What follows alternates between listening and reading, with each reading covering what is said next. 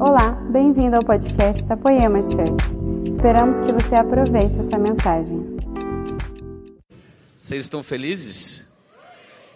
Já cumprimentou o irmão que está do seu lado? Fala muito prazer, bom dia, tudo bem? Deus, em nome de Jesus, venha falar com cada um de nós nessa manhã, Pai. Nós precisamos do Seu espírito de revelação. Precisamos entender, Senhor Jesus, a imensidão do Seu amor a cada dia mais. Precisamos receber essa graça e essa bondade dentro de nós, sem, sem, Senhor, fazermos nada para que isso venha sobre nós. Nós precisamos compreender que pela fé temos um relacionamento íntimo contigo, pela fé fomos lavados na cruz do Calvário, pela fé fomos salvos em Cristo Jesus e pela fé nos movemos. Então, isso não tem a ver com a gente, isso tem a ver com o Senhor, com o seu poder e com a supremacia do sacrifício de Cristo no Calvário. Então, em nome de Jesus, nos visita, Senhor, com Sua presença e traz sobre nós entendimento dessas ricas profundidades do Espírito Santo, em nome de Jesus. Amém. Amém. Tema da minha mensagem é o poder que ofende o mérito. Estamos começando uma série hoje. Está escrito aqui desgraça e tem um xizinho aqui bonitinho. E aí a palavra muda para degraça. Desgraça é algo que está, está realmente falando sobre não estar debaixo de graça. A palavra desgraça ou desgraçado é uma palavra muito forte. Quando acontece uma coisa, como aconteceu, por exemplo, em Brumadinho, estourando aquela barreira da Vale, você fala, cara, você viu a desgraça que aconteceu. Quando acontece um acidente automobilístico, você fala, cara, você viu que desgraça que visitou aquela família perder um ente querido. Então é uma palavra pesada, é uma palavra muito forte e de verdade. Essa era a verdade a respeito da nossa herança. Essa era a verdade a respeito da nossa natureza, ou seja, todos nós, na pessoa de Adão, nós fomos destituídos da graça de Deus. Todos pecaram. Então, uma verdade a meu e a seu respeito: todos nós pecamos e destituídos estamos da graça de Deus. Então, se alguém fala mal de você, Douglas Gonçalves, ele sempre fala essa frase, né? Se alguém estiver falando mal de você, não fica triste não. Eles não sabem toda a verdade. Não fica triste com isso. Às vezes as pessoas só estão falando um pouco da verdade, infelizmente, que está em nós. Então, uma verdade é: eu e você somos piores do que as pessoas imaginam. Uma segunda verdade ele nos amou mesmo assim. E uma terceira verdade é que em Cristo nós podemos todas as coisas porque Ele nos fortalece. Em Cristo somos mais que vencedores. Então, três verdades, se você já quiser ir embora, Deus abençoe. Três verdades você recebeu. Você é pior do que você imagina. Ele te ama mais do que você pode calcular. E o futuro que Ele tem para você nele mesmo é incrível. Deus abençoe, que a graça e a paz do nosso Senhor e Salvador Jesus Cristo, a comunhão do Espírito Santo, para ninguém falar que eu prego demorado, preguei uma mensagem de dois minutos. Mas era brincadeira, né, gente? Não consigo pregar um pouquinho assim. Meus amigos, a Poema, quando ela começou, eu sabia que uma igreja estava começando. Mas ela estava começando dentro da minha casa. E por que, que ela estava começando? Porque nos últimos cinco anos antes dela começar, eu vou usar uma palavra em português que é provocação, mas a palavra grega não significa provocação no sentido pejorativo, mas provocação no sentido de estimular a sensibilidade. Por cinco anos o Espírito Santo ficou estimulando minha sensibilidade para eu entender que eu tinha um chamado pastoral. Então eu ganhei almas para Jesus, evangelizei pessoas, as pessoas iam no meu salão de cabeleireiro, às vezes eu não estava nem aí com o meu salão, eu queria mesmo era ganhar a vida daquela pessoa para Cristo, mas de repente eu levava as pessoas para a igreja, e as pessoas que queriam o meu Jesus não queria o culto da igreja que eu ia. As pessoas que achavam que Jesus do meu salão era muito gente boa, porque elas recebiam o evangelismo de primeira. Quando chegava no culto da minha igreja, elas visitavam comigo, porque elas ficavam impactadas pelo evangelismo. Quando ia para a nossa igreja, depois ela, olha, legal, hein? Legal essa igreja. Outro dia eu volto. E elas não voltavam mais. E eu comecei a me deparar que eu vivia debaixo da graça de Deus e debaixo da desgraça da religião. Isso é um paradoxo muito ruim. Com o passar dos anos, eu comecei a dizer para o Espírito Santo que continuava tocando minha sensibilidade. Espírito Santo, para de me dar pessoas, porque eu ganho elas para o Senhor e as pessoas perdem elas. Eu já levei pessoas para aquela igreja, para aquela outra igreja, e aí um dia o Espírito Santo falou para mim: Mas eu dei elas para você. E a verdade é que eu não queria ser maduro para ter que cuidar só da minha, da minha vida e ter que cuidar da vida dos outros também. Porque essa é uma verdade sobre o primeiro nível da liderança de um pastor. Você, quando vira líder, você, quando é pai, mãe, você, quando se torna um pastor, você entra para o primeiro, primeiro nível de liderança que é tutor. Cuidar de alguém menor de idade até que ele tome sua herança. Você não deixa os seus filhos fazer tudo que eles querem. Você cuida dos seus filhos até que eles se tornem maior de idade. A Lília está vazando em menos de um mês. Vai com Deus. Não volte mais no nome de Jesus. Por quê? Porque eu gero ela para ser um com o marido dela. Tem essa de sogro, sogra, ficar aloprando. Vai com Deus. E chama nós quando tiver churrasco. De preferência daquele que não tem que levar nada para rachar. Porque essa é uma coisa muito pobre, mas isso é outra pregação. Tutor, eu fui enquanto ela dava seus primeiros passos, enquanto ela queria lamber a tomada de casa, eu era tutor. Por isso que você tem que ter um líder. Oh, não faz isso, isso não é legal. Oh, não faz isso aqui, isso que não é bom. Ah, é para isso que tem que ter líder. É para isso que tem a tia na escola. Depois ela vira professora.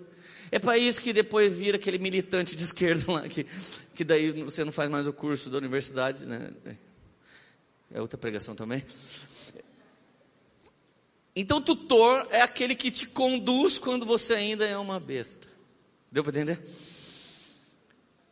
Então, quando você faz coisa nada a ver, você precisa de um tutor para falar: Isso não é de Deus. Não teve alguém que, quando você chegou na igreja, você falava: Nossa, daí o cara, Nossa, não, nosso. Lembra? Você fala, putz, alguém fala, putz, não, fala aleluia. Sempre tem esses tutores fala benção, não fala mais palavrão. Os tutores nos ensinam os princípios elementares, e eu era tutor de pessoas, mas quando é, elas realmente queriam um relacionamento mais profundo comigo, vamos ser igreja então? eu falava, não, agora você vai na igreja. Então a verdade é que eu nunca quis assumir o que Deus mais queimava dentro de mim. E Leandro, por que você não queria assumir? Porque eu era pecador. Essa é uma notícia muito ruim. Eu era pecador. Eu era pior do que as pessoas poderiam imaginar. E sabe o pior? Anos se passaram, a poema é uma benção. Sabe o que, eu sou hoje? Pecador. E cara, e se você soubesse tudo que às vezes eu faço, não sei se você queria estar aqui. E fica tranquilo, não vou confessar nenhum pecado pesado, tá, gente? Eu estou falando desses que a gente é mesmo, tá? E irmãos, eu me lembro que a graça de Deus é, era o grande fundamento da minha vida. E eu me lembro que de repente a Érica teve uma grande ideia: vamos cuidar dessas pessoas que dão ouvido para a gente? Eu falei, vamos, e nós começamos um cultinho na nossa casa, com sete pessoas. Ele foi crescendo, foi crescendo, e é isso que você está aqui dentro hoje, é isso aqui é a nossa história. Mas por três anos, o Espírito de Deus diz para mim: você não pode pregar outra mensagem que não seja a graça de Deus. Meus amados, alguns de nós estão aqui. O Dezão chegou aqui, ele não sabia o que, que ele ia ser na vida. Hoje ele tem três filhos, é casado, a Aline é uma bênção, orou pela vida dele, eles se tornaram líderes, eles se tornaram supervisores, pastores do Influ, hoje a banda do Influ estava tocando aqui, é um motivo de grande alegria, mas Se o que é pastor do Influa, e o Leandro, que é pastor da Poema, sentir, uau, sabe por que Deus fez isso? Porque eu me posicionei, porque eu rompi, porque eu entrei na nova estação, porque eu detectei das galáxias o mover profético, e por isso Deus fez. Nós entramos num nível de meritocracia, e a coisa mais difícil do, do, do cristão é fazer dar certo, acontecer e entender que isso foi Deus quem fez e é para a glória de Deus. Então nessa, todos somos carentes da graça de Deus, todos necessitamos da graça, e se não fosse essa graça, nós já teríamos sido consumidos pelos nossos pecados, pelos nossos erros. Quantas vezes você nem era de Deus e você fala que teve livramento? Qual o nome disso? Graça de Deus. Então, por três anos, o Espírito Santo falou: não pregue sobre o Evangelho do Reino. Por três anos, ele falou: não pregue sobre as pessoas semearem. Por um ano e meio, eu e a Érica trabalhamos e nós pagamos a conta da poema para não falar de oferta, de dízimo, de primícia e de nada. Quanto mais a gente pagava a conta da igreja, mais Deus nos abençoava. E nós só começamos a pregar isso quando uma pessoa falou para a gente: Eu estou sendo impedido de ser abençoado porque você não está ensinando aquilo que vocês vivem. Nós tivemos que ser repreendidos de não ensinar algo, e nós não ensinávamos algo porque as pessoas tinham sido abusadas nesse algo. E deixar de viver algo da Bíblia porque alguém fez um adultério com esse algo, é não crer que o Deus da palavra cumpre as palavras em nossa vida. Você não pode viver por uma ferida, nem pode viver por uma condição de pecado, você precisa viver pela graça que está em Cristo Jesus. E meus amigos, a Bíblia diz assim, em 2 Coríntios capítulo 8, verso 9, pois vocês conhecem a graça do nosso Senhor Jesus Cristo. Paulo está exemplificando o que é a graça. E olha o que ele continua dizendo: sendo ele rico, se fez pobre por amor de vocês, para que por meio de sua pobreza vocês se tornassem ricos. Gente, o Senhor Jesus é rei dos reis e rei de reis, e o seu pai é El Shaddai, é o Deus Todo-Poderoso, o Deus Todo-Poderoso, o com toda essa riqueza e soberania, ele se despiu da sua glória, ele se despiu do fato de ser Deus, se tornou semelhante aos homens, e não feliz, ele foi para baixo dos homens, numa tentativa de elevá-los a um nível de seres eleitos. O homem tinha caído, estava no lamaçal do pecado, Jesus encontrou uma maneira de ser igual a gente e depois ele foi para baixo da gente para nos erguer por meio do seu sacrifício que depois se torna em glória. E o que é graça? A perfeição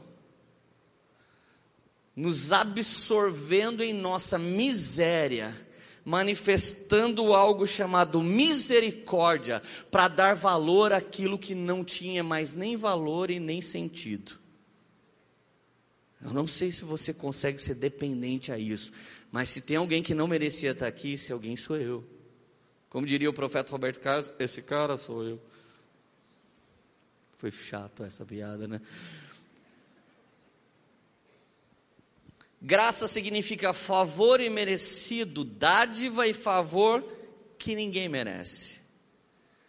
Gente, eu não, eu não sei se você já fez coisas graciosas para pessoas e elas não imaginavam o que você estava fazendo. Eu já ganhei chocolate belga, que era o chocolate mais monstruoso da galáxia. Para quem é chocolate, você sabe do que eu estou falando. Eu não sou chocolate porque vício não é de Deus, eu sou chocolover. Chocolate não é de Deus. Como um bom chocolover, eu sei chocolate pelo cheiro. Um dia eu ganhei um chocolate belga, animal. E chegou uns amigos meus em casa e eu falei, mano, tem um chocolate irado aqui. A hora que eu abri o chocolate, o cara começou a comer. Eu falei, sensacional, não é? Uma irmã veio embora da Alemanha, passou lá na Bélgica, comprou o chocolate, veio no culto, colocou na minha mão. Qual o nome disso? Graça de Deus. Aí veio um desgraçado, infeliz, me visitar. Eu resolvi repartir o favor de Deus. E quando ele comeu, o que, que ele disse? Coisa que só pobre diz. Diferente, né? Estranho. O que esses negocinhos dentro? Ah, velho, eu prefiro bis. O que, que é isso? Graça de Deus.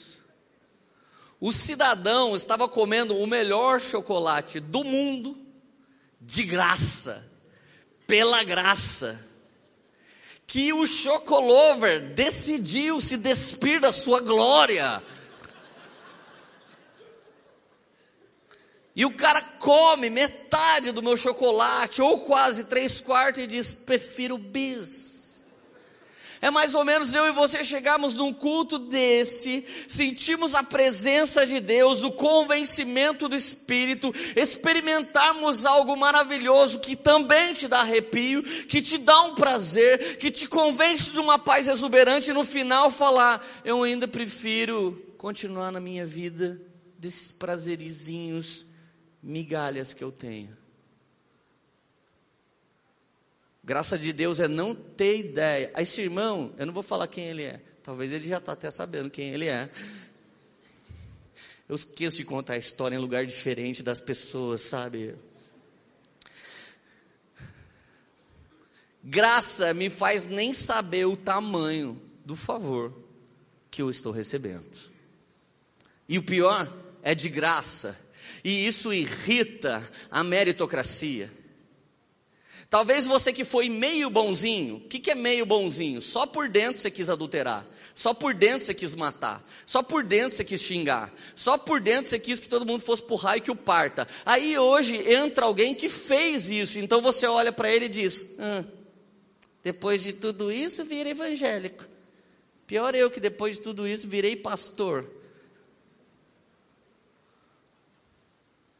Então você está querendo dizer que o Fernandinho Beiramar pode se converter? Sim.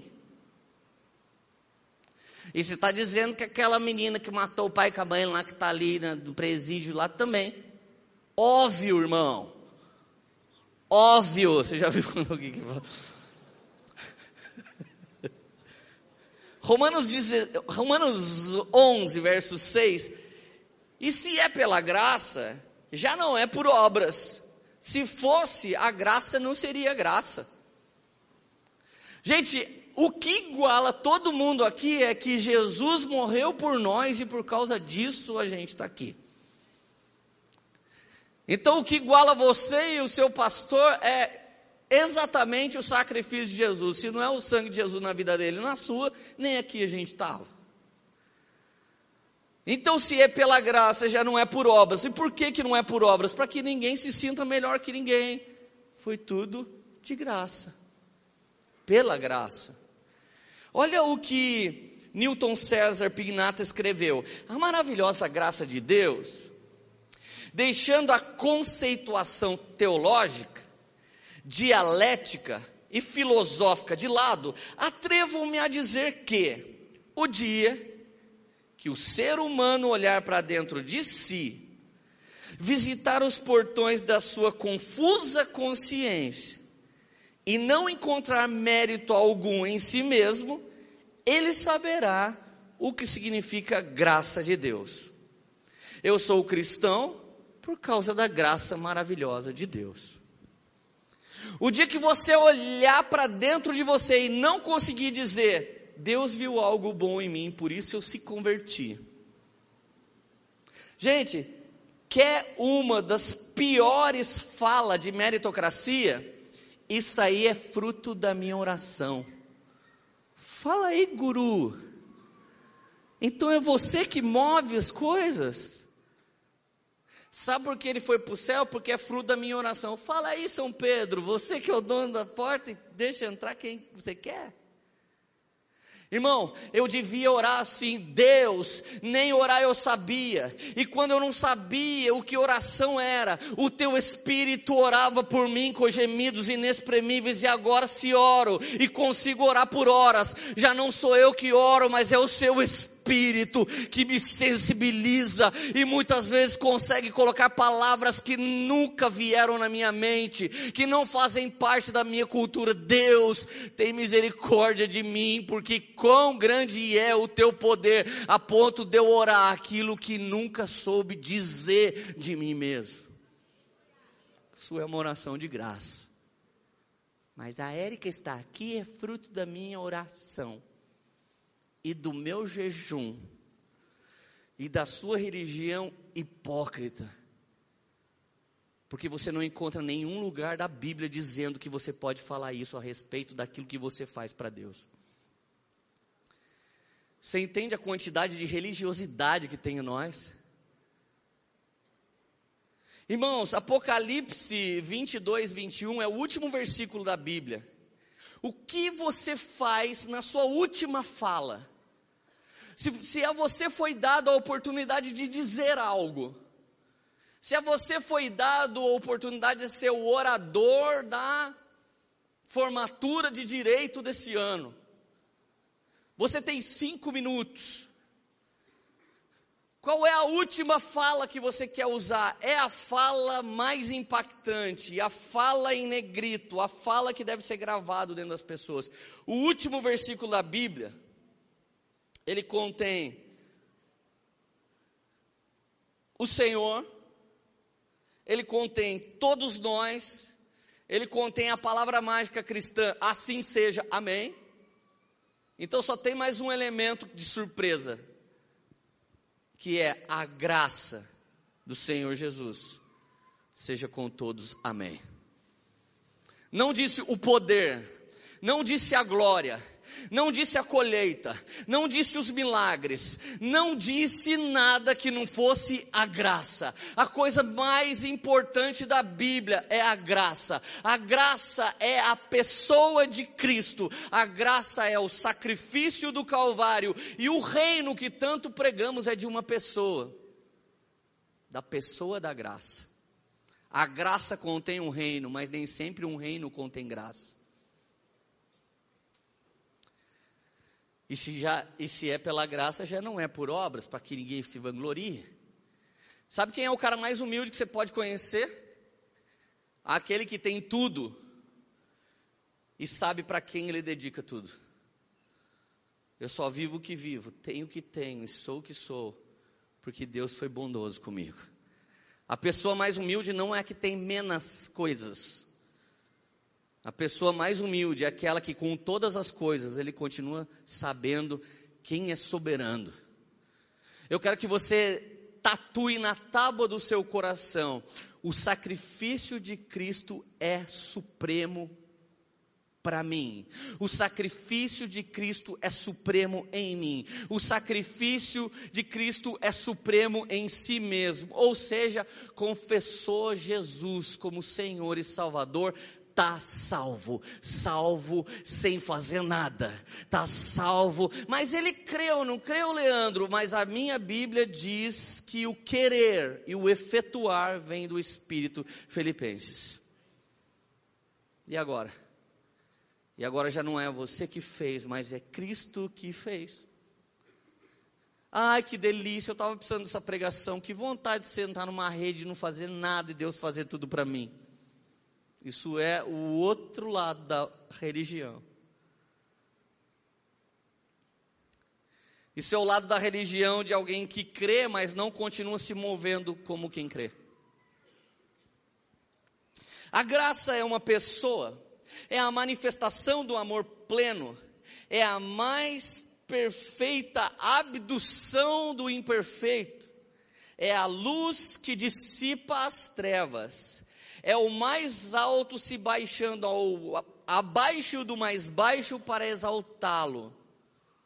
É a manifestação da misericórdia tomando a miséria para si. É a alegria eficaz. É a valorização ao extremo de algo que não tinha valor algum. É o clímax de Hollywood. Irmãos, Se você ama ver filme, sempre contém momentos no filme que você tem que segurar para não chorar. Mas os momentos em que você chora, todos eles têm uma manifestação de graça de Deus. É uma mulher que recebeu de volta um cara que não valia nada. É um filho que depois de brigar com os pais voltou e pediu perdão. É um homem que teve sua filha sequestrada e depois de guerrear e lutar contra todo mundo, ele encontra suas filhas e sua filha e pega ela nos braços. Toda vez em que há uma manifestação de graça, Hollywood chora. Porque graça é o sentimento manifesto pelo nível mais alto de bondade. Vocês estão felizes ainda? Graça é o favor que não se merece. Graça é o preço mais alto já pago que se tornou de graça. Graça é ganhar uma bicicleta nova no ano que você repete de ano. Eu repeti de ano duas vezes. Os dois anos que eu repeti eram os dois anos que eu queria a bike que saiu no ano. A primeira bike que eu queria foi em 1987. Eu queria uma Aerofree, uma bicicleta da Caloi que tinha tampão nas rodas. Bicicleta louca, verde limão. Só faltava você pôr um adesivinho assim, quantas pilhas vai na bike? Tipo, era uma bicicleta cesona muito louca. E eu fiquei enchendo o saco do meu pai o ano inteiro. Pai, me dá essa bicicleta, me dá essa bicicleta. Qual que era a fala do meu pai? Se passar de ano, vai ganhar. Chegou no final do ano, repeti. Não pensei em nada, irmão. Não queria nem saber de diploma, de ser alguém na vida. Que se dane, eu queria minha bicicleta. É o que nós fazemos em ambiente de graça. Quando você veio para a igreja, você não queria o Deus Todo-Poderoso, você queria os pães e os peixes que Ele podia multiplicar para você. Falaram para você que Ele fazia algum tipo de milagre, falaram para você que Ele fazia algum tipo de benção, falaram para você que os que estavam cansados e sobrecarregados seriam aliviados e você veio atrás de Jesus. Então, de repente, você chegou aqui e se deparou com a graça. Você não se preocupava com o processo que um dia vai te formar. Você queria o presente daquele dia. E no ano que eu repeti, eu cheguei em casa, meu pai olhou para minha cara. Zé Barreto, pequeno, Zé pequeno. Meu pai olhou para minha cara assim. Repetiu de ano, né? Repeti, pai. Olha, cara. Você pode não ter feito o que você devia fazer. Mas ainda assim, eu não consigo não te amar. Vai ali no quarto para você ver o que, que tem. Fui lá no quarto, minha bicicleta estava lá. Aí eu voltei com, ô oh, pai, não acredito, não precisava. Deixa eu te dizer uma coisa. Teve dias que você orou, que você se esforçou e jejuou e a vitória não veio. Mas uma das semanas que você desanimou, tropeçou, Jesus veio que nem o Zé Barbeiro e falou para você: hoje você não está legal, hoje você não está bem, você não está nem crendo mais, mas eu não posso negar a minha essência, eu continuo sendo bom pai. Vai ali no quarto do lado que o seu presente está ali. O nome disso é graça de Deus, cara. Vamos lá, era para você estar tá dando mortal de costas essa hora. O que, que eu estou fazendo de errado aqui, gente? Vamos lá, alguém me anima aí para queimar mais aqui comigo, por favor.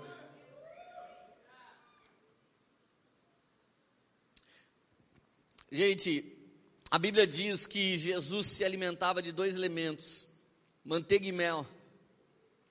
Manteiga e mel tem um significado na Bíblia que é graça e verdade. A terra de Canaã, ela manava leite e mel, significa graça e verdade. A graça tem uma irmã gêmea. Uma irmã gêmea mais nova, é gêmea.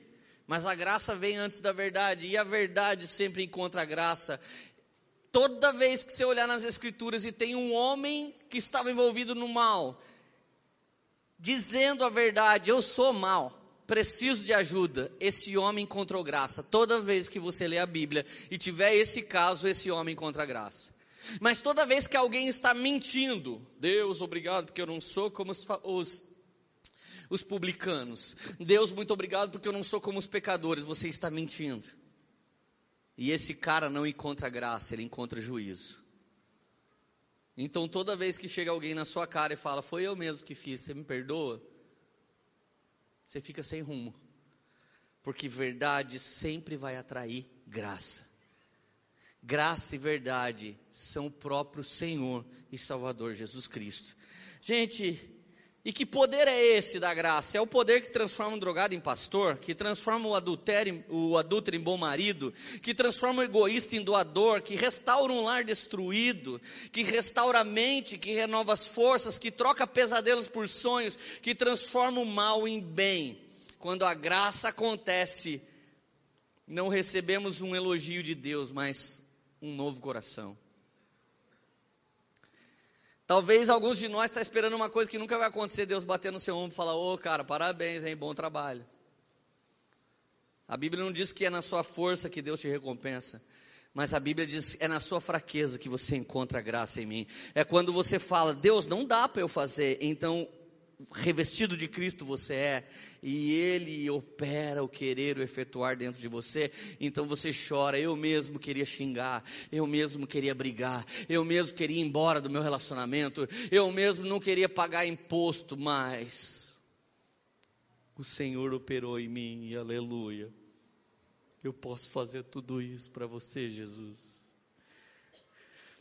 Gente, a graça é a voz que nos chama à mudança e nos dá poder de sermos bem-sucedidos nessa mudança. Olha que Deus engraçado. Deus diz para a gente: seja valente, seja perfeito, se volte para mim, semeia que eu multiplico, caminha mais uma milha, dá outra face, entrega também sua capa, farei de ti uma grande nação. Deus primeiro bota todos esses sonhos dentro de você, daí você dá o primeiro passo, vê, não consigo, eu não sei falar, eu sou apenas uma criança. Moisés diz, eu sou gago. Paulo diz, eu sou perseguidor. Mateus diz, eu estou desviando dinheiro no banco. E ele olha e fala assim: Não, agora que eu te dei um sonho e eu coloquei ele dentro de você, deixa eu morar em você para eu realizar todos esses sonhos. O cara vai entender. O mesmo Deus que põe os sonhos em você é o Deus que põe ação em você e é o Deus que frutifica em você para que você viva tudo isso para a glória de Deus. Ou seja, então você entende para que você nasceu? Nasci para o louvor da glória de Deus. Eu nasci para que Ele opere em mim o querer, o efetuar e aleluia. E o que, que me resta na carne? Poxa, eu sou falho. E o que, que me resta no espírito? Glória a Deus, porque o que deu certo era o próprio Cristo operando por meio de mim. Aleluia. Tem alguém feliz aí? Gente, a graça, ela ofende o mérito. E eu quero agredir o ouvido da meritocracia de algumas pessoas aqui hoje. Gente, sabe quem eu sou e como eu me sinto? Um mendigo da graça de Deus. Quantas vezes você acha que alguém falou, Lê, cara, posso te dar um abraço? Lê, eu trouxe esse presente para você. Porque, cara, você, você não tem ideia que você representa na minha vida. Naquele dia eu briguei com a Érica na garagem, antes de vir para a igreja. Quando ela começa a falar, eu vejo Jesus em você, eu começo a pensar, eu não. Lê, você parece Jesus. Eu falo, caraca, velho, se minha mãe ouvisse isso agora, ela ia falar, vou embora dessa igreja.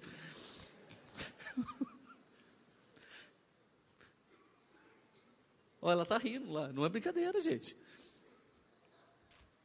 O Xandão rindo agora também de mim. Quem é o Xandão para ficar rindo? Isso é graça, gente. Isso é graça de Deus. Gente, as pessoas olham para você, ela vê Jesus em você em um momento que você não está vendo é nada. E isso é para que ninguém se glorie, mas para que tudo seja porque dele, por Ele e para Ele sejam, são e sempre serão todas as coisas, aleluia. Tudo é dele. Então, olha quem são os donos do reino: os mendigos da graça. Mateus 5,3: Bem-aventurados pobres de espírito, porque deles é o reino do céu. De quem é o reino? Dos pobres de espírito. Você é fera? Me desculpa, cara. A gente vai entrar e você vai ficar nos olhando. Você é incrível. Desculpa aí, cara. Você até pensa que deveria estar pregando aqui no meu lugar, mas sou eu que estou. Desculpa aí, sabe por quê?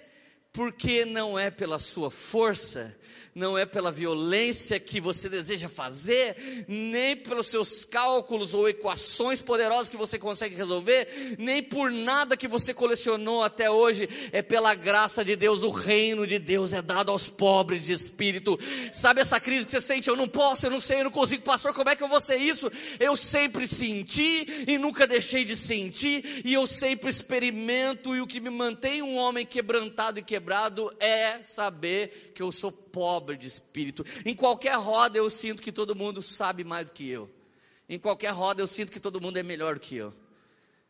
Eu sou um mendigo da graça de Deus. Se tem um pastor que não devia estar no rolê, sou eu. E eu não estou brincando.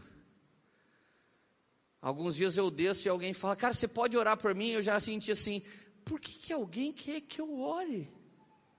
Talvez porque você é pastor, né?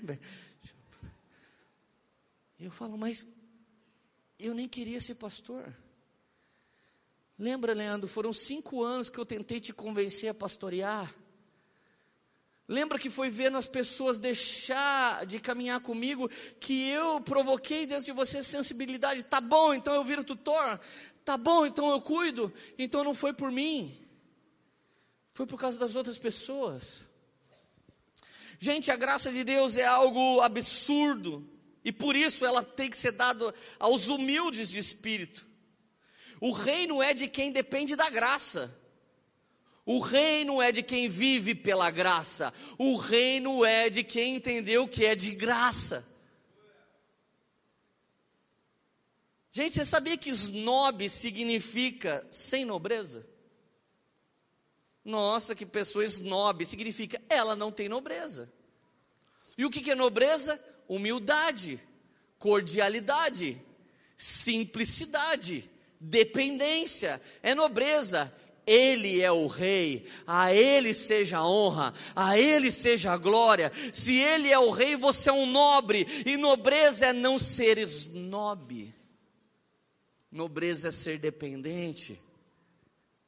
E talvez nós contamos tantas histórias de limitação humana nossa para que você se sinta como alguém que pode alcançar, porque tudo vem pela graça de Deus. Gente, eu tenho certeza que lá no céu vai ter uma mesa. E chegando lá, você vai ter três surpresas. Eu acredito que quando eu sentar lá no céu assim, a primeira surpresa que eu vou ter, eu vou olhar a mesa. Algumas cadeiras já vão estar ocupadas, outras não vão estar. De repente, eu vou olhar para a mesa da frente e vou ver alguém, primeira surpresa, alguém que eu tinha certeza que não vai para o céu. Eu vou olhar e vou falar: Oi, você ainda está feliz? Daí o cara, eu tô. Eu vou falar, mano, acabei de chegar aqui. Você está aqui mais tempo? Ele vai falar, é assim, eu já estou uns três meses. Eu vou, vou perguntar a segunda coisa, né? Para ter certeza absoluta. Aqui é o céu? Daí ele vai falar, é, por quê? Eu não vou querer dizer, né? Mas lá como é um lugar de graça e verdade, você vai dizer. Então eu vou falar, mano, é que eu li as duas cadeiras do meu lado aqui, o nome que está escrito, e estou vendo você, e também estou vendo eu, então assim, eu estou tendo várias surpresas, cara. Me desculpa, é, eu, é o primeiro dia que eu estou aqui no céu. Você está aqui, uau. Aqui é mesmo o céu? Uau, uau. Eu também estou aqui, uau. Deu vou olhar a cadeira do meu lado, vai estar escrito Luiz Inácio Lula da Silva.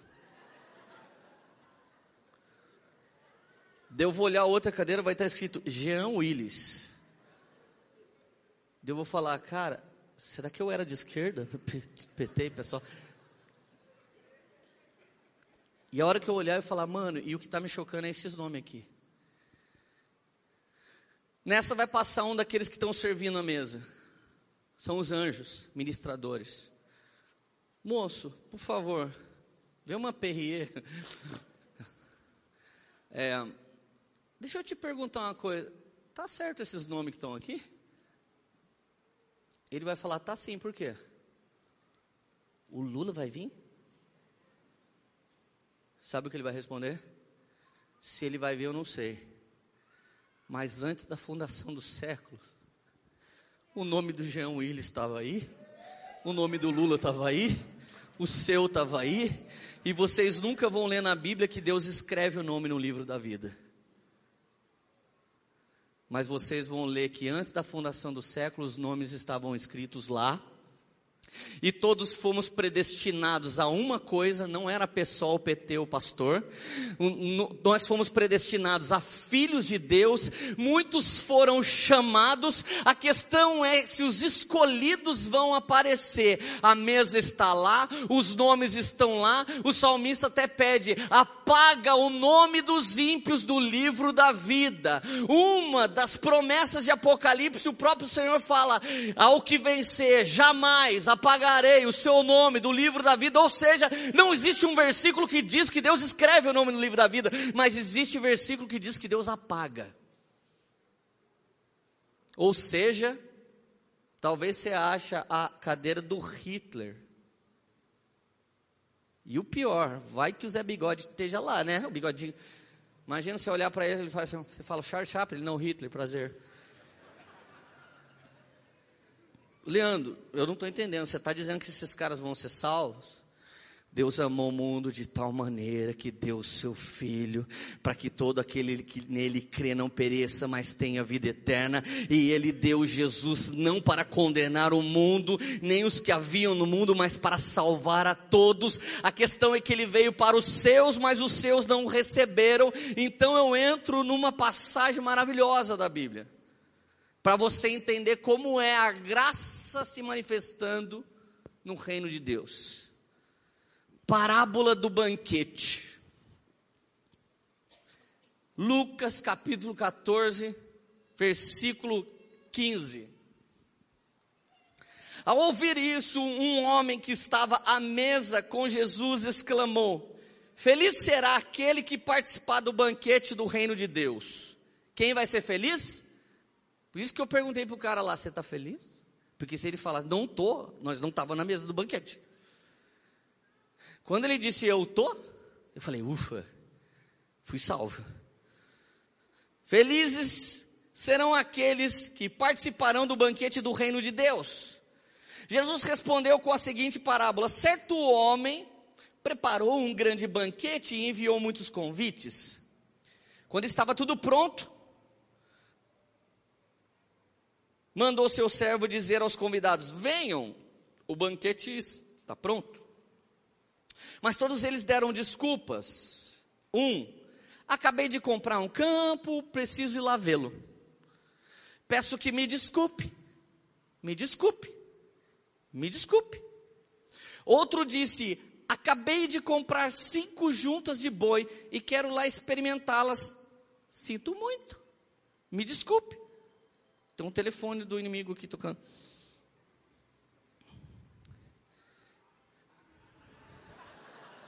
Ah, qual o nome disso? Graça de Deus. O irmão do pastor largou o telefone ligado no púlpito. Graça de Deus. Olha que graça.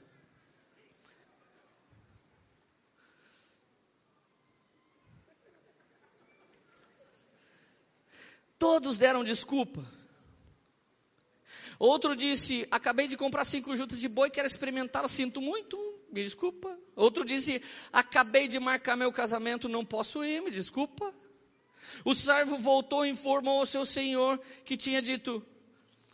Ele ficou furioso e ordenou: Vá depressa pelas ruas, becos da cidade, convide os pobres, os aleijados, os cegos, os mancos. Depois de cumprir essa ordem, o servo informou: ainda há lugar para mais gente. Então o Senhor disse: vá pelas estradas, o campo, junto às secas, entre as videiras, e insista com todos para é, com todos que encontrar, para que venham, de modo que minha casa fique cheia, pois muitos são chamados e poucos são os escolhidos.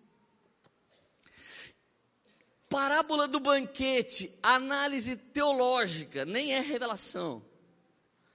Quem é o rei da parábola? Deus. Quem é o banquete da parábola? Jesus. Quem não come da minha carne, não bebe do meu sangue, não tem vida. E quem é o convite da parábola? O Espírito Santo. E quem negou estar na festa? Inicialmente os judeus. Quando as bênçãos de Deus te rouba do Deus da bênção, você acha que você mereceu receber aquilo. Um disse: Eu comprei um campo, não vai dar para ir na festa hoje porque eu vou lá ver esse campo. Espera aí, quem é homem de negócios aqui que compra alguma coisa sem ir ver? Isso é um papo furado, velho. Comprei um carro, agora eu vou lá ver o carro. Eu comprei uma casa, não vai dar para ir hoje, porque eu vou lá ver a casa. Acabei de casar, né? Eu acabei de casar, né? Tá falando de banquete de casamento, eu acabei de casar, eu não vou estar tá aí porque eu estou na minha lua de mel. Gente, nada é mais valioso do que comparecer no banquete. Se existe mesmo um arrebatamento da igreja, Imaginou se alguém começa a subir assim e ele pensa, cara, agora que eu tenho 10 postos de gasolina, o anjo solta. Fica então. Fala a verdade. Talvez se Jesus falasse, cara, eu vou te levar hoje. O que tanto de coisas você diria para ele para falar, não quero estar no banquete agora? Poxa, agora que eu estou começando a pregar. Agora que o meu casamento começou a dar certo. Ele convidou os judeus para estar no banquete. E note que esse banquete ainda não tem a noiva, porque a graça fala de estar para dentro da festa, a graça não fala de ser a noiva. A graça fala de estar convidado para o banquete, entrar de graça. Ele disse: Cadê os caras que eu chamei? Os servos dele falaram: Eles estão ocupados e pediram desculpa. Olha, gente educada gente diligente, gente disciplinada, gente incrível, gente culta, gente merecedora, gente que sabia da desculpa, mas desculpa para Deus é uma afronta à graça dele. Quando Deus resolve te abundar e superabundar e abundar e abençoar, você precisa simplesmente se render. É Deus que está fazendo e não é você quem faz. Na passagem de Mateus, ele diz: sai pelas ruas, sai pelas praças, sai pelos becos, chamem gente boa e gente má. A graça de Deus não chama alguém a partir de um padrão, a graça de Deus chama qualquer um. Se tem sede, venha como você está, Oh, vem. Se você quer beber, venha. Então você vê situações no Novo Testamento, como a Bíblia diz do leproso. Ele chegou, ainda tinha lepra. Todo mundo deve ter olhado para ele, ele ainda tinha lepra. Ele ajoelhou e tinha lepra. Ele adorou e tinha lepra. E quando ele chamou Jesus para ele, Jesus disse: O que você quer que eu te faça? Ele disse: Se queres, me purifica. Vem fumando, vem bebendo, vem cheirando, vem vem se prostituindo, vem se ferrando que seja, mas vem com sede, porque o Jesus da graça pode te dar de beber e pode curar a sua lepra. Essa é a graça escandalosa de Deus. É isso que eu estou falando. Ou você acha que eu fui chamado porque eu era um cara legal? Escuta só, o Espírito Santo me deu um sonho. Mais ou menos dia 10 de novembro de 2007. E nesse sonho, presta atenção, tudo começa a partir daí. Eu pedindo para Deus, Deus me santifica, me purifica. Eu estava sendo restaurado da sexta separação. Eu estava entrando na terceira vez que eu estava me casando com a Érica. Era muita desgraça. Se alguém já falou mal de mim para você na cidade, você não vir aqui na igreja e falou mal de mim, eles não sabem nem a metade. Eu sempre falei em todo culto, sempre eu tenho que testemunhar, porque eu não consigo negar a graça que me trouxe até aqui. Cara, escuta isso. Eu lembro que eu falava assim: Deus, então me purifica se quer que eu seja pastor, me santifica se quer que eu seja pastor. E eu me lembro que eu fui dormir e eu tive um sonho assustador. Um anjo quebrava, um anjo chegava na porta do banheiro que eu estava entrando, uma portinha velha, feia de madeira, naquelas que faltam um tanto assim para baixo, um tanto assim para cima. Eu fui entrar naquele banheiro e o anjo veio atrás de mim e disse: Leandro, eu disse: Que? Eu estava na Rua da Glória, ali no Jardim Russi, Praça Doutor Hipólito, rua de cima ali do, ou debaixo do posto de saúde. Eu estava ali porque eu nasci naquela praça, eu cresci naquela pracinha. Todos os meus amigos são daquela pracinha. Naquela pracinha eu quebrei o braço, naquela pracinha eu me machuquei, naquela pracinha eu fumei maconha pela primeira vez, naquela pracinha eu bebi, naquela pracinha eu desonrei meu pai, minha mãe, meus avós. Eu cresci naquela pracinha sendo Leandro Nirvana. Era um dos meus apelidos, Leandro Tio Chico, um monte de apelido de Saramondengo. Eu tava, ó, oh, o Teco tá dando risada, ele também era de lá. Eu fui entrar no banheiro na Rua da Glória, o anjo me pegou pelo pescoço e disse: O que, você vai fazer? Eu falei: Eu estou sujo, vou me limpar. Ele disse: Você não pode, você precisa correr. Eu disse: Correr como? Eu estou imundo. Imundo na Bíblia fala condição de pecado. Então eu entrei, fechei a portinha, o anjo quebrou. Os meus anjos são violentos, velho. Eu tenho dois anjos. Um se chama Chu e outro se chama Shei. O anjo quebrou a porta do banheiro. Eu estava tirando minha roupa, ele me pegou. E eu falei: peraí, peraí, peraí, eu estou tirando a roupa. E ele me colocou para fora do banheiro. Ele disse: corre. Enquanto você corre, eu te limpo. Enquanto você corre, eu te limpo. Não é depois de estar limpo que você começa a corrida. Corre que eu te limpo. E eu comecei a correr assim, vestindo a calça sujo. E eu comecei a correr. E eu não conseguia dar um gás de verdade. Então eu comecei a dar uma corridinha. Ele, corre! Corre enquanto você corre, eu te limpo. E eu comecei a correr. Então eu corria Rua da Glória. Eu corria Desembargador. Eu corria Ernesto Leão Brasil. Eu corria uma outra rua que eu não sei o nome. Eu dava volta na pracinha. E eu comecei a ver pessoas que andavam comigo. E eu ganhei um cara que andava comigo para Jesus. E no meio desse, desse, dessa cena eu vi a Suzana lá dentinho, que congrega aqui hoje. Eu ganhei a Suzana para Jesus. E eu ia ganhando as pessoas e levando elas para a praça. E depois eu corria de novo e pegava pessoas e levava na praça. De repente, depois de correr muito, eu vi uma onda tomando Taubaté inteirinho. Foi a hora que a onda está chegando ali na Praça do Doutor Hipólito, eu coloquei a última pessoa para dentro. A estiva já não existia mais. Não existia o parque aeroporto. Não existia desembargador e a onda veio e chegou embaixo do meu pé. A hora que a onda chega embaixo do meu pé, tudo em Taubaté não existia mais, só a pracinha. Quando eu olhei para a pracinha, tinha mais ou menos umas 380 pessoas, eu lembro desse número. E a hora que eu coloquei o pé para dentro, a onda pegou assim o meu pé direito, eu coloquei o pé para dentro. E eu vi meu carro, eu tinha um carro na época. Eu tinha um Focus. E eu vi meu carro passando por trás de mim, entrando dentro da onda e se acabando. Naquele exato momento, o Espírito de Deus falava para mim: Sua vida pessoal acabou. A sua corrida não depende de você, mas depende da minha graça.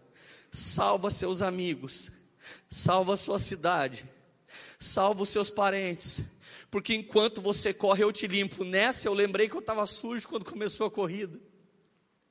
Então eu olhei naquela hora para minha roupa, cara, isso foi assustador. Era a roupa mais brilhante que existia. Eu estava aceso. Ainda tinha gente começando a acender, tinha gente apagada, mas eu estava completamente aceso. Eu disse: Deus, quem fez isso? Ele disse: Lê, é pela graça. Enquanto você corre, se envolve comigo, se compromete comigo, se relaciona comigo, enquanto você preocupa em fazer as coisas para os outros, eu cuido de você. Eu fui te limpando. De glória em glória eu fui te transformando. Enquanto você corria, eu te transformava. E, e meu sonho acabava. E naquela manhã, eu acordei assustado. Eu disse, Érica, eu tive um sonho muito louco. Ela disse, que será que quer dizer? Eu falei, eu não sei. Então eu dormi de novo na outra noite. E eu tive um segundo sonho. Eu sonhei que eu estava passeando assim, correndo com a Érica em Fernando de Noronha. Eu estava de sunga branca. Parte horrível do sonho. Ela estava de biquíni branco e a gente correndo assim, no pontinho do pé. E se tivesse uma trilha sonora de fundo, ia ser Linda do jeito que é. Conhece o louvor do irmão York? Da cabeça ao pé, jeitinho. De repente, eu comecei a olhar para as pessoas em Noronha e ninguém estava feliz, só eu e a Érica. E eles usavam sunga preta, biquíni preto, e eles tinham cara de paulistano segunda de manhã, indo para o metrô. E aí ele, eu, eu rindo, a Érica rindo, e eu disse: O que vocês estão fazendo? E eles estavam cavando buracos. Eles cavavam buracos no chão da, da, da praia. Eu falava: O que vocês estão fazendo? Vocês estão em Noronha, não estão felizes? Eles falaram assim: Vocês são loucos? Caro não é vir para Noronha. Vir para Noronha é barato. Difícil é assumir com todo o lixo que a gente faz. Ninguém consegue pagar por isso. E eles cavavam um buraco e ficavam enterrando suas latas, seus saquinhos, suas sujeiras. Eu falei, que louco, vamos para lá. Comecei, comecei a ir para frente. Tinha uma roda de moinho, bem bonita, com água cristalina caindo. A água era viva. E ela me chamou para beber. Eu peguei aquela água e bebi e dei para a Erika. Eu falei, uau, o que, que é isso? E nós entramos, era um restaurante, um bangalô de madeira com um monte de véu branco pendurado. Ele tinha velas bonitas, decorativas, os pratos todos colocados à mesa, guardanapo encaixado naquele anelzinho, talheres bonitos. Então a gente começou a olhar, não havia uma pessoa no restaurante. Então nós sentamos naquele restaurante quando eu olho para o lado, eu fiquei assustado. Eu perguntei, Érica, tem do seu lado também? Ela disse o quê? Lixos com fundo infinito. Eu falei, as pessoas estão lá cavando buraco para sumir com o seu lixo. E esse restaurante você pode vir depositar todo o lixo que você tem e ainda comer de graça. Érica, o que, que é isso? De repente, sai por uma cortina de bambu Sabe quem? O bendito do anjo que me fez correr no outro sonho. Ele saiu, olhou para mim e deu risada. Falei: O que está acontecendo? Ele disse: Lê. Esse restaurante é seu. Seu e da Érica. E Deus confiou para vocês servirem comida de graça para todas as pessoas. E para que vocês falassem para elas que elas não precisam pagar pelos lixos que elas já produziram elas podem jogar tudo aqui. E esses lixos nunca vão sucumbir esse lugar, mas sempre vai ter comida nessa mesa de graça para dar para as pessoas. Então eu acordei, cara. Eu tive uma certeza. Eu não sou o melhor cara dessa cidade para fazer isso. Érica, nós não somos o casal mais exemplar para fazer isso. Mas eu acho que Jesus resolveu chamar a gente para fazer alguma coisa. Então a gente disse: Perdão, Deus, pelo que a gente errou até hoje. A gente vai começar a correr. E o Senhor nos limpa. E a gente correu. E correu. E nos últimos 11 anos, essa é a única coisa que a gente tem feito. E eu me lembrei agora de toda essa história. Ela não estava aqui na minha pregação. Porque você precisa sentir o amor de Deus por você, e o amor de Deus furioso, te chacoalhando, dizendo: Eu te chamei, eu te escolhi, Israel, você é meu, eu vou te levantar, eu vou levantar você, e não só vou levantar, eu vou sustentar você, e se você cair, eu te levanto, e se você se sujar, eu te limpo. Então vem João e diz: Filhinhos, não pequei, mas se vocês pecarem, eu sou um advogado, diz o Senhor, Ele é um advogado diante do Pai, dizendo: Foi pelo meu sangue, Pai. Dá mais uma chance, foi pelo meu sangue, Pai. Foi pelo meu sangue, foi o meu sacrifício que pagou. Não é o seu, não é o meu, mas foi o sacrifício de Jesus que te levantou. E eu quero te garantir essa mesa. Se eu estiver lá e você também, vai ser uma mesa surpreendente. Surpreendente. Ainda existem pessoas do meu sonho que eu não ganhei para Jesus.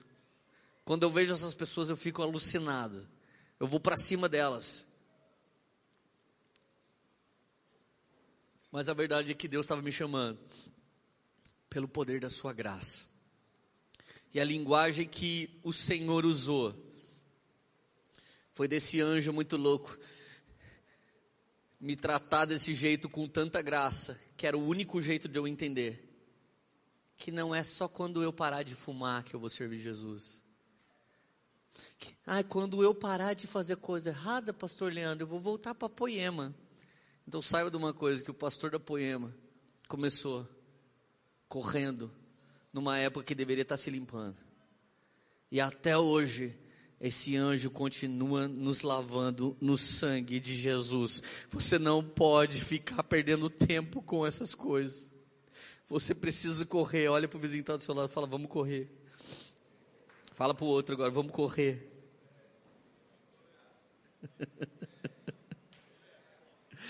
fala para ele, vamos correr, irmão. Fala, fala alto, igreja, vamos correr.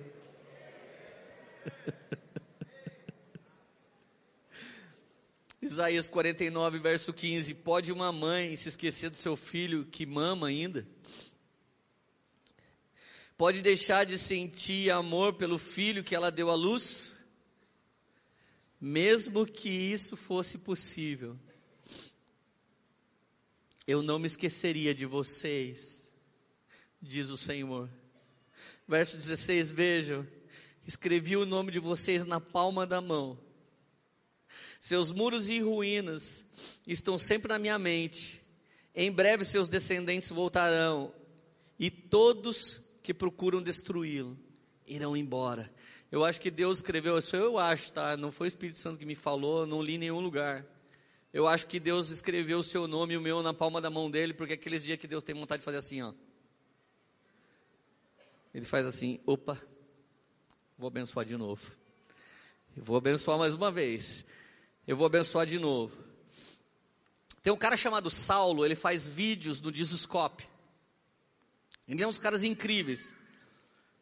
Esse cara esses dias falou num vídeo de adoção. Existia uma cultura em Roma chamado dias lústricos, dias de consagração. Presta atenção nisso. Paulo fala Romanos: vocês não são mais escravos, mas foram adotados no Senhor. Quando você fala adoção para brasileiro, o brasileiro pensa num coitado. Talvez tenha alguém que foi adotado aqui, você está mais apegado pela rejeição dos seus pais originais do que pela escolha dos seus novos pais. E de verdade, em Roma, imperadores, eles escolhiam filhos, eles adotavam filhos escolhidos porque eles viam um bichinho fortinho e falavam: esse vai ser um grande imperador. Então em Roma, por nove dias, a mãe tinha um menino, filho do marido dela. Por nove dias era, era o período dos dias ilústricos. Essa criança no nono dia era colocada no chão, perto do pai. Se o pai romano abaixasse e pegasse o seu filho, significa, eu aceito ter esse filho. Quando Paulo está ensinando, você precisa entender o contexto. Irmão, entenda o contexto. Volta para cá, vou explicar essa parte. Se tiver escrito numa praia, proibido usar sunga, bermuda, proibido usar biquíni, proibido usar todo tipo de traje de banho, está escrito na praia. O que, que você entende quando você chega lá? O que, que você entende? Hã? Fala, gente, por favor, o que, que você entende? Mas ninguém fala. Pode nadar pelado. Isso tá numa praia de nu. Tá, mas e se essa praia for lá no Emirados Árabes? Se for lá no Oriente, tiver a mesma placa, que significa o quê? Que você é árabe tem que nadar de roupa. Que você não pode pôr biquíni, você vai ter que nadar de túnica. Você entende que a mesma placa em lugares distintos tem significado diferente? Sim, amém? Por isso que você tem que entender o contexto da Bíblia. Quando Paulo está falando a Romanos, vocês não são mais escravos, mas são adotados por Deus. Ele está dizendo: sabe essa cultura de vocês aí? Que o pai pode rejeitar o filho natural até o nono dia? Sim, é disso que eu estou falando. Por quê? Porque na lei de Roma, quando você adotasse alguém, nunca mais você voltava atrás, porque o adotado foi escolhido, mas o que nasceu de ordem natural apareceu. Então, filho natural ser escolhido era legal, mas o adotivo, ele você é filho adotivo? Ele já falava, sou, e você? Ah, sou, eu sou natural.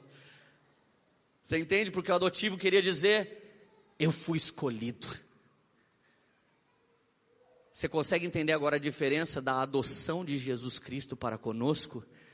Foi Ele que, na Sua maravilhosa graça, se baixou mais baixo que Ele podia e nos pegou quando ainda não éramos nada e nos ergueu e disse: Eu escolhi vocês. Não foi vocês que me escolheram, mas foi eu que escolhi vocês. Aleluia.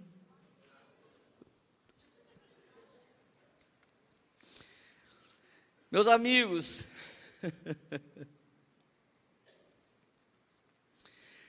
Tito capítulo 2, versículo 11. Pois Deus revelou sua graça para dar salvação a todos. Por que, que ele revelou a graça? Para dar. Dar da palavra dar. Dar, dar, dar, dar, dar, dar, dado de graça.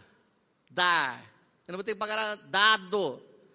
Quanto que coisa? Dado dado de graça, de graça, de grátis, de graça, free, na faixa, camisa do Vasco, isso, na faixa, dado de graça, pois Deus revelou sua graça para dar salvação a todos, essa graça nos ensina, abandonarmos a descrença, abandonarmos o pecado? Não, abandonarmos a descrença, está aqui o maior erro da igreja religiosa, a graça de Deus não te chamou para você abandonar o pecado, a graça de Deus te chamou se abandonar a incredulidade. E é por meio da fé que eu não vivo mais em pecado. Não é por meio da força. Talvez foi aí que você escolheu a bifurcação para o lado errado. Vem para a esquerda que nunca mais vai pecar. As, escreve no questionário: não vou mais ver TV, não vou mais usar é, o, decote, eu não vou mais fazer isso, eu não leio mais horóscopo, vou apagar a aquariana do meu Instagram. Agora sim, amado, pode batizar nas águas. Foi esse o seu estudo de batismo? O estudo de batismo da religião que não tem poder para salvar ninguém.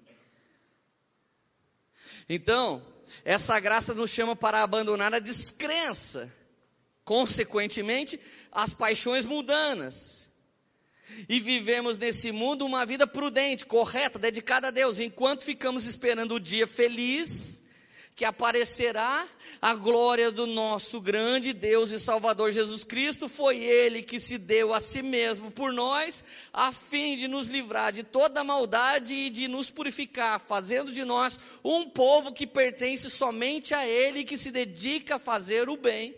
Foi Ele que se deu a si mesmo por nós. Ele é o Cordeiro que antes da fundação do, dos séculos já era morto, para que você fosse vivo. A Bíblia chama a minha e a sua obra de justiça, irmão, preste atenção nisso, isso é muito sério, de trapos de imundícia. Já leu isso na Bíblia? Trapos de imundícia é nojento, mas você precisa saber o que significa.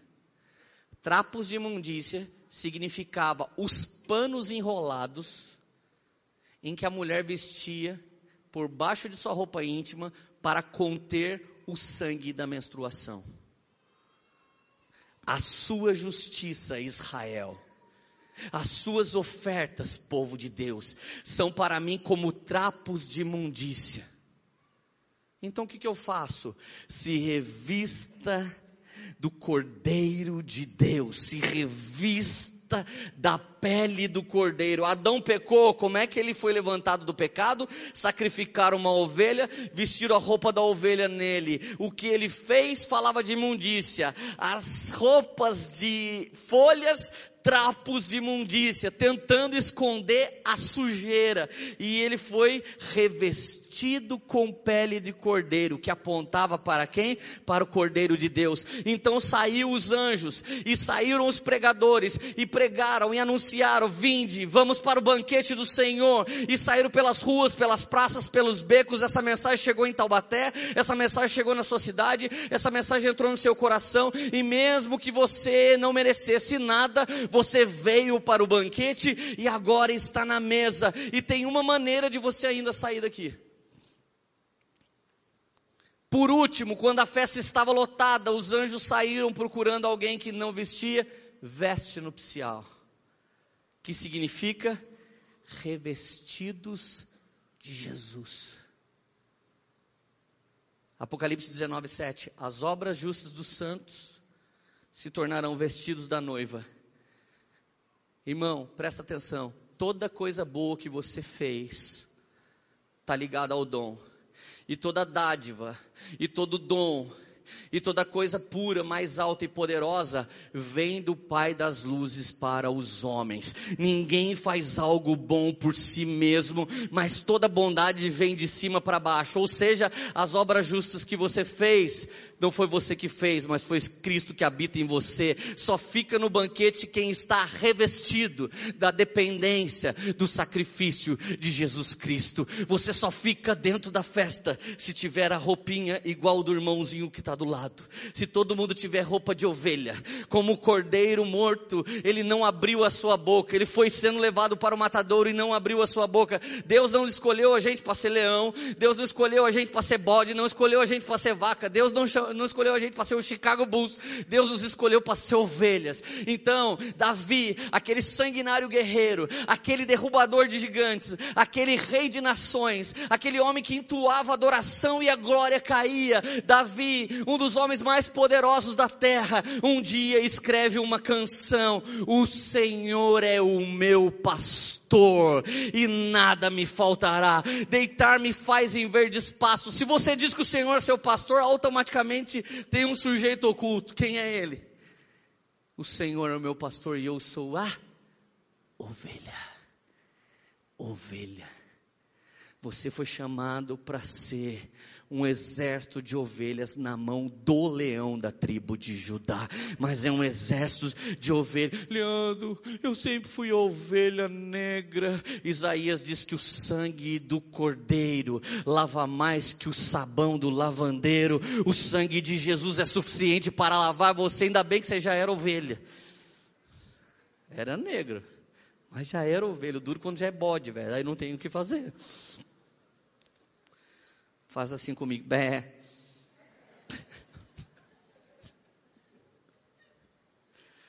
Vocês estão felizes, gente? Gente, que delícia falar disso. Oh. Minha justiça são trapos de imundícia, mas a justificação deles são vestes novas. Ai, meu Deus do céu. Filipenses 2,13, marca para você estudar depois. Ele realiza em você o querer quanto efetuar. Mas, gente, eu preciso ler só isso aqui para a gente terminar. 1 Timóteo capítulo 12, verso 14.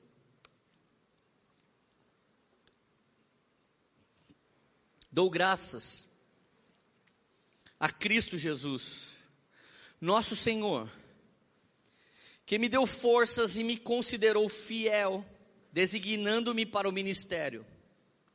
A mim que anteriormente fui blasfemo, perseguidor, insolente, mas alcancei misericórdia, porque eu fiz por ignorância na minha incredulidade. Verso 14. Contudo, a graça de nosso Senhor transbordou sobre mim, com a fé, o amor que estão em Jesus Cristo. Que, que Paulo diz? Que toda a transformação dele aconteceu, contudo, a graça de nosso Senhor transbordou sobre mim. Com a fé, como que se vive pela graça? Com fé. E amor, que amor é esse? Que estão em mim? Não, que estão em Cristo. Que agora, por acaso, está em mim. E o último verso, mais poderoso de todos. Pela graça de Deus, sou o que sou. Paulo falando de si mesmo. Sua graça para comigo não foi inútil. Antes, trabalhei mais que todos os outros apóstolos. Todos eles juntos. Contudo, repete comigo, contudo, não eu, mas a graça de Deus que está em mim. O dia que eu e você conseguirmos sermos homens de Deus, temos uma família maravilhosa, conseguimos multiplicar dons, talentos, conseguirmos ter frutos e resultados. O dia que a gente conseguir atingir status que glorificam Jesus, status de pessoas que você olha e, e todo mundo fala: Uau, que cara de Deus, que mulher de Deus. O dia que a gente conseguir atingir tudo isso. E dizer, eu sei o quanto eu tenho corrido nos últimos 11 anos, desde que o anjo quebrou a porta do meu banheiro. Contudo, não eu. Contudo, não eu. Repete isso comigo. Contudo, não eu. Mas a graça de Deus que abunda em mim.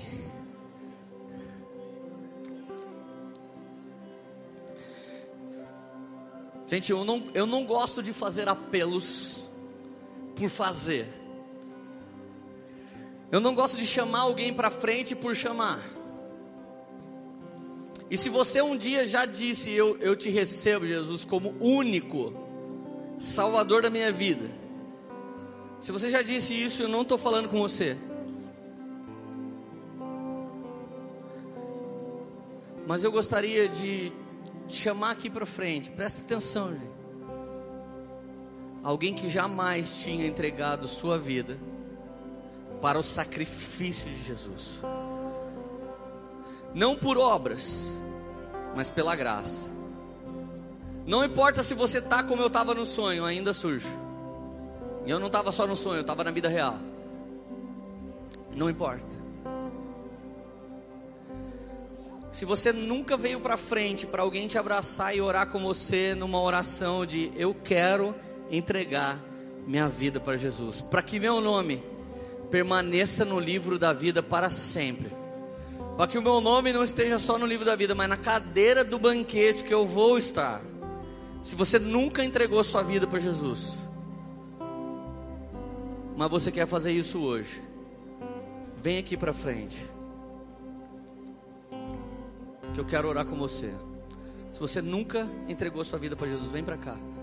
Por favor, eu não, eu não gosto de fazer promoção disso, gente. Mas eu sei que alguém precisa entregar a sua vida hoje. Você é pela graça, eu quero. Vem para cá, não demora. Aleluia. Você pode aplaudir Jesus, porque a Bíblia diz que uma festa, uma festa no céu acontece quando alguém se rende. Fica aqui comigo. Vem pra cá. Mais uma pessoa aqui, mais uma ali. Mais uma. Vem. Vem. Vem. Mais uma, mais uma. Mais uma pessoa.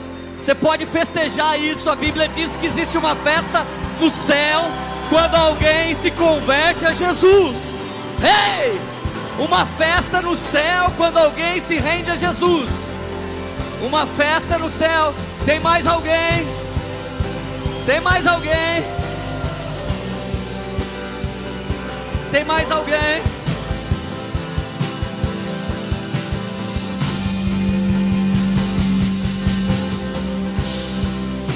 Tem mais alguém?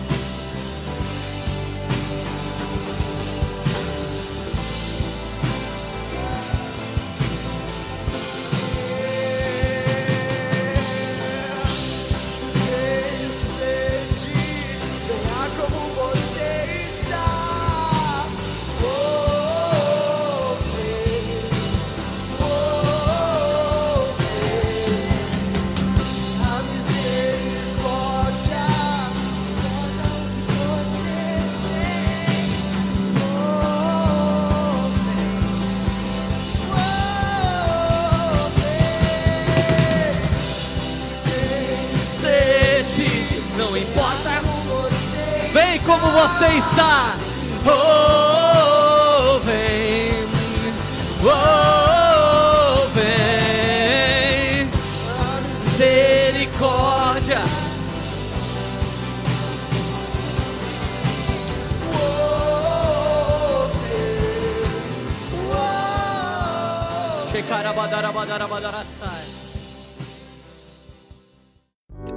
Essa foi uma mensagem da Poema Church. Para você ficar por dentro de tudo que está rolando, siga nossos perfis nas redes sociais.